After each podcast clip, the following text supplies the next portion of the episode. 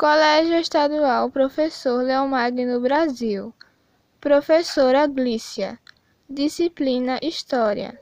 Aluna Osana Silva de Jesus. Turma, terceiro ano A. Tema: Gripe Espanhola. A gripe espanhola foi uma pandemia que aconteceu entre 1918 e 1919, atingindo os continentes e deixando um saldo de, no mínimo, 50 milhões de mortos. Não se sabe o local de origem dela, mas sabe-se que ela se iniciou de uma mutação do vírus influenza. Os primeiros, os primeiros casos foram registrados nos Estados Unidos.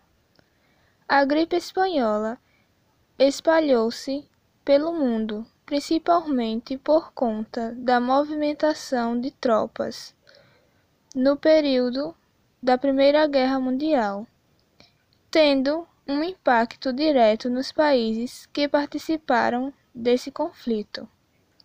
Aqui no Brasil, ela chegou em setembro de 1918, espalhando-se por todas as regiões do país e causando a morte de 35 mil pessoas.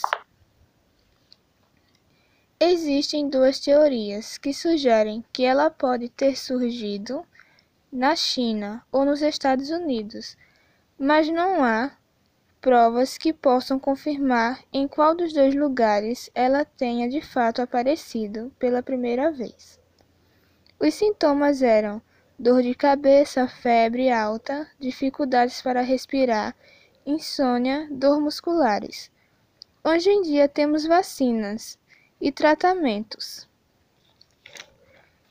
Temos uma droga antiviral específica para a influenza, que é o Tamiflu, e outros mais novos que estão chegando.